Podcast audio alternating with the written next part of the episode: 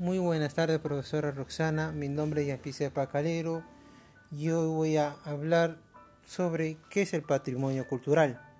El patrimonio cultural es la herencia cultural propia del pasado de una comunidad mantenida hasta la actualidad y transmitida a las generaciones presentes.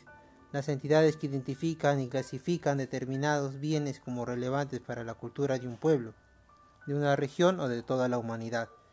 Velan también por las salvaguardias y la protección de esos bienes, de forma tal que sean preservadas debidamente para que las generaciones futuras y que puedan ser objeto de estudio y fuente de experiencias emocionales para todos aquellos que lo usen, disfruten o lo visiten. ¿Qué son las áreas naturales protegidas? Las áreas naturales protegidas son espacios continentales o marinos del territorio nacional reconocidos, establecidos y protegidos legalmente por el Estado como tales, debido a su importancia para la conservación de la diversidad biológico y demás valores asociados de interés cultural, paisajístico y científico, así como por su contribución al desarrollo sostenible del país. En esta ocasión pude investigar una área natural que es Machu Picchu. En esta ocasión podemos hablar sobre que Machu Picchu se ubica en la cordillera de los Andes de América del Sur. Específicamente, para ser, se encuentra en el departamento de Cusco, en Perú.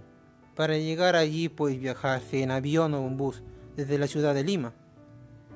Podemos también apreciar su fauna y su flora.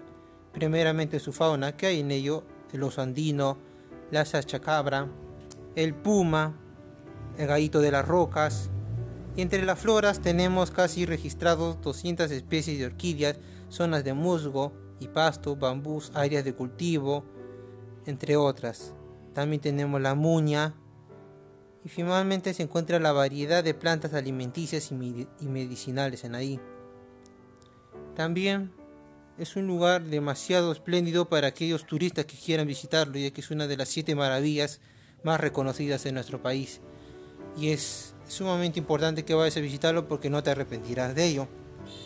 Por ello también quiero mencionar algunos factores que atentan contra este patrimonio cultural, entre las, las otras áreas que son similares, que los factores son tales como la minería ilegal, la tala de árboles, la agricultura menor y a gran escala, estos son los que atentan contra, contra estos patrimonios. Pero ahora hablamos un poco también de Machu Picchu, cuáles son sus amenazas. La sobrecarga de camino inca, los residuos sólidos, las quemaduras e incendios forestales, la introducción de plantas exóticas, la caza furtiva, entre otros. Donde ahora quiero presentarle algunas propuestas para cómo nosotros podemos conservar este patrimonio natural y qué debería hacer el Estado ante ello. Para ello, primeramente, ¿qué deberíamos hacer nosotros? Que al visitarlo no se deben cortar ni coger ejemplares de especies vegetales, ni siquiera ni sus semillas.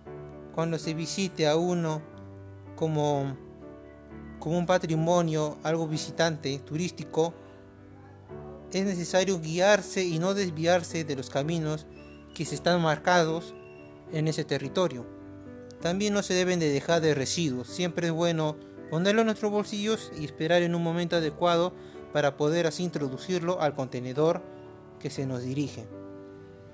También el Estado debería de multar a, aquellos que no, que no asumen esta responsabilidad que es de suma importancia y así podamos nosotros también preservar nuestro patrimonio cultural que es sumamente importante.